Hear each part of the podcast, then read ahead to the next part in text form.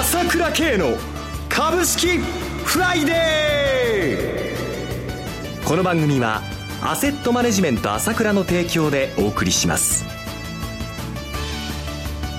皆さんおはようございます。浜田節子です。朝倉慶の株式フライデー。今日も株式投資をする上で重要となる注目ポイントを取り上げてまいります。パーソナリティは、アセットマネジメント朝倉代表取締役、経済アナリストの朝倉慶さんです。朝倉さんおはようございます。おはようございます。よろしくお願いします。ますさて、ニューヨーク市場で為替が1ドル105円台、えー、突入しておりますが。そうですね。はい急速なまあドル高ですよね。そうですね。105円台っていうとね、もう3ヶ月ぶりということですけれども。これ背景は何でしょうか？そうですね、やっぱりこの、い、わゆる12月の金利引き上げが、間近に迫ってきたということの中でですね、はい、やっぱりこれが確実視されてくる流れにあるんですね、今ね。はい、結局、9月末には、まあその確率、12月の利上げ確率まだ分かんないなっていうような感じだったじゃないですか。はい、五分五分というような見方だったんですけれども、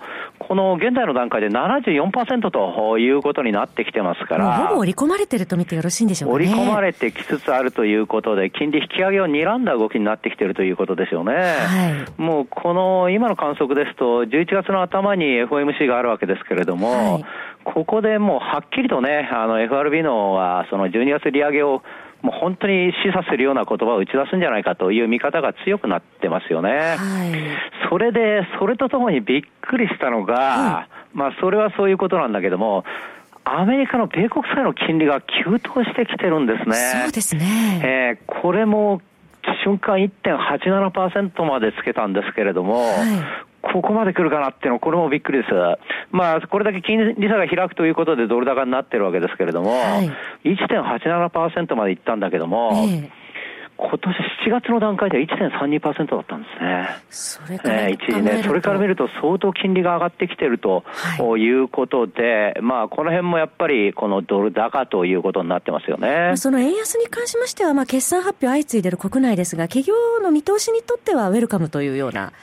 そうですね。これはまあ追い風ということはあると思いますね。はい、えー、まあ、逆にアメリカの方でも決算はいいんですけれども、はい、予想よりいいんですよね。だけど、ちょっと頭を抑えられちゃってると、金利引き上げ観測が。あ米国株については頭を抑えられちゃってるというところは出てきてる感じがしますね、今ね。はい。それでは CM を挟んで朝倉さんに詳しく伺ってまいります。株式投資に答えがある。株高だからといって必ず設けられる保証はない。だからこそプロの情報が欲しい。そんな時に朝倉慶。経済予測のプロ、朝倉慶の情報は、アセットマネジメント朝倉のウェブサイトで、日々無料でリアルタイム配信中。迷ったら朝倉慶。キーワード、朝倉慶で検索を。アセットマネジメント朝倉は、証券取引、金銭有価証券の予託貸付行為は行っておりません。また、情報提供する金融商品のお取引では、相場変動などにより損失を生じる恐れがあります。取引説明書、契約締結前交付書面などを十分にお読みいただき、ご理解の上お取引ください。金融商品仲介業者登録、関東財務局長、金中第605号。さて、ここでリスナーの皆さんにお知らせです。朝倉さん、いよいよ新刊、暴走する日銀相場が徳間書店から発売されるそうですね。そうなんですよね。都内だとおそらく明日ぐらいから並ぶかなということで、はい、まあ、来週頭には並ぶんではないかなと思うんですけれども。またタイトルもインパクトありますね。そうですね。まあ、毎度毎度こう、一応、あ本はまあ定期的に書いてるんですけれども、はい、でも本当今回よく書けたなと気があしてますよね。朝倉さんの自信作ですね。えー、自信作ですよ。はい、ね、やっぱりね、えー、まあ、この大も暴走する日銀相場なんだけれども、はいもう日銀が異常にいろんなことをやりすぎてるわけですよ。はい、えー、今回はもう完全に行き詰まっちゃって、まあその量的緩和はもうおしまいじゃないんだけども、まあ違う金利の方にということになったんだけれども、はい、それでも今度は金利をすべてコントロールするって言うんでしょ、えー完全にもう中央銀行がすべてやりすぎで、株もそうでしょ、はい、最初は4500億だったのが1兆円になって、3兆円になって、6兆円になってっていうふうに、どんどんエスカレートしてるじゃないですか。はい、だけども、投資家の皆さんっていうのはもうほとんどもうそれ慣れっこで何にも感じなくなっちゃってると思うんですよね。はい日本はもう資本主義なんだから、金利を全部日銀の思うようにコントロールするってもうおかしな話なんですよ。はい、えー、で、株だってこういうふうにどんどんどんどんあの買っていけば、累積的にですね、えー、どんどんどんどん株が品薄になっていくっていう傾向が出てくるわけですよ。はい、これがまあ将来どういうことを引き起こすかというと、例えばこのままどんどんどんどん続けてばですですよ、6兆円、12兆円、24兆円、まあ、限りなくということじゃないですけれども、どっかで臨界点が来るわけですよ、はい、それはみんな暴落を恐れてるかもしれないけれども、暴騰というリスクだってあるわけですよ、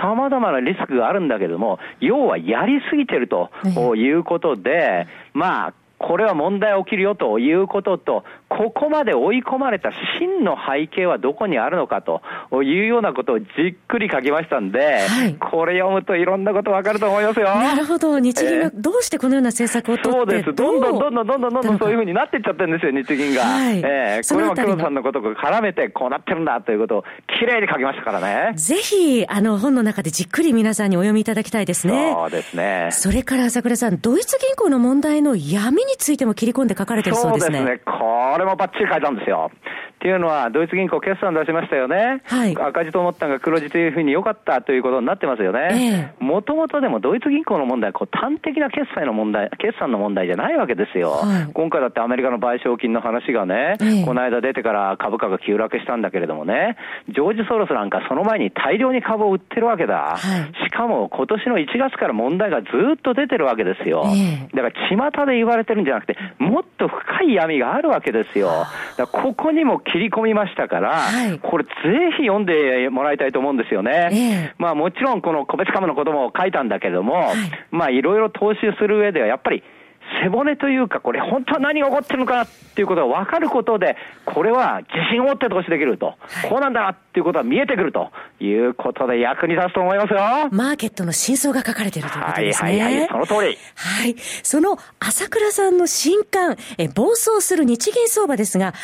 お買い上げの方に朝倉さんのレポートと音声が聞ける無料キャンペーンも開催中なんですよね。お申し込みは検索サイトで朝倉系 ASK1。1は数字の1と検索していただきまして、ASK1 のホームページをお開きください。トップページのバナーをクリックしてください。また、フリーダイヤル0120-222-464 0120-222-464でも受け付けております。皆様、どしどしお申し込みをお待ちしております。待ってますね。えー、それではこの後ですね、CM の後、朝倉さんに今後の相場の見通しについて伺ってまいります。今、朝倉慶が熱い。その鋭い分析力で注目を集める経済予測のプロ、朝倉慶が代表を務めるアセットマネジメント朝倉では、日々の株式情報を無料でリアルタイム配信中。アベノミクスで上昇した株式相場、投資家はここからどう対処すべきか。迷ったら朝倉慶。キーワード朝倉慶で検索を。アセットマネジメント朝倉は、証券取引、金銭有価証券の予託貸付行為は行っておりません。また、情報提供する金融商品のお取引では、相場変動などにより損失を生じる恐れがあります。取引説明書、契約締結前交付書面など十分にお読みいただき、ご理解の上お取引ください。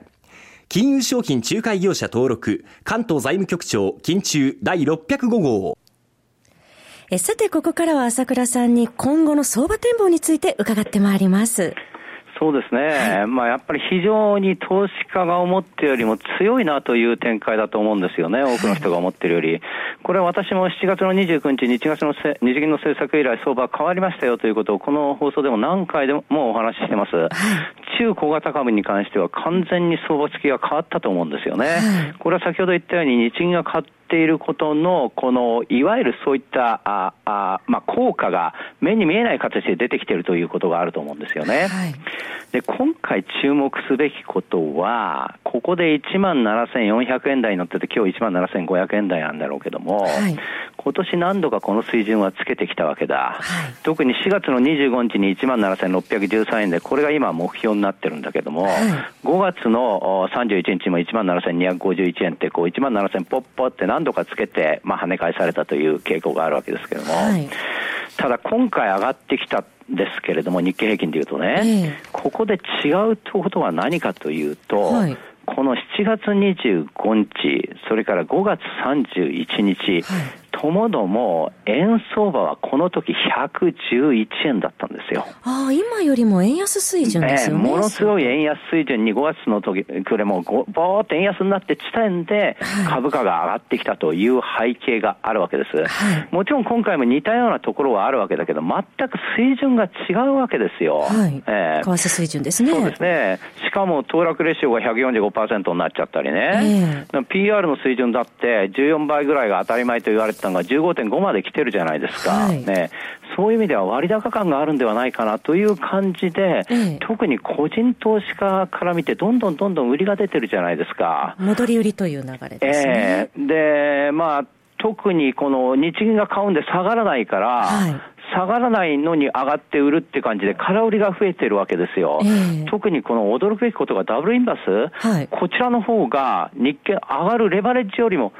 残高が増えちゃったということで、個人がかなり弱気に傾いているわけなんですよね。はい、えー、まあ、この辺はですね、やはりちょっと注意かなという感じがします。っていうのは私、ここまでこう来てるっていうこと、先ほど言ったように、為替がこの水準でもここまで来たっていうことはですね、はい、もちろん今あ、クリントンになるんじゃないかっていう買い戻しも相当出てるということもあると思うんですけれども、はい背景としてはずっと言ってますけれども、特に中小型株においてはですね、やっぱり水準訂正がじわじわじわじわ起こってるだだと思うんですね。その水準訂正っていうのはどういうことかというと、はい、今までアベノミクスが始まってから、まあ14%、14倍から16倍ぐらいが PR で言うと、あまあ妥当な水準じゃないかというような考えだったんですけれども、はい、これがじわじわ上がってる可能性があると思いますよ。うんえー、要は日銀の買っている効果が目に見えないんだけれども、先ほどの本の話の続きになりますけれども、はい、みんなバカにしてるんですよ、今までのことがあるから、あんなことやってダメだよって感じで思ってるんだけども、はい、どんどんどんどん買ってきてるってことは、累積効果が出てくるはずなんですよ。それが少なくとも中古型に出てきたというのが今で、から日経平均に関してもじわじわじわじわ出てきてるなという傾向がですね、ここに来てあると思います。はい、ね、だからあまり、もちろんこれからいろんなことがあるので、相場に関してはですね、こう、ぶれるっていうのは当然あるんだけれども、やっぱりあまり弱気になりすぎない方がいいと思いますね。あまりにも個人投資家がそういうふうに傾いちゃってて、それは指標で見ればその通りなんです、先ほど言ったように。だけども、その水準自体が変わってきているという背景がある可能性があるよということはですね、頭にね、置いて、あの、投資した方がいいと思いますよね。不確定要素多い中、弱気になる必要はないということですね。さその、あまり弱気になりすぎて、そういう投資行動になりすぎてるよということですね。それの警戒ですね。はい。そろそろ終わりのお時間です。お話はアセットマネジメント朝倉代表取締役経済アナリストの朝倉圭さんでした。私、朝倉圭が代表を務めます、アセットマネジメント朝倉では、SBI 証券、楽天証券、証券ジャパンの口座開設業務を行っています。私どものホームページから口座開設をしていただくと、週2回、無料で銘柄情報を提供するサービスがあります。ぜひご利用ください。それでは今日は週末金曜日、頑張っていきましょうこの番組は、アセットマネジメント朝倉の提供でお送りしました。最終的な投資判断は、皆様ご自身でなさってください。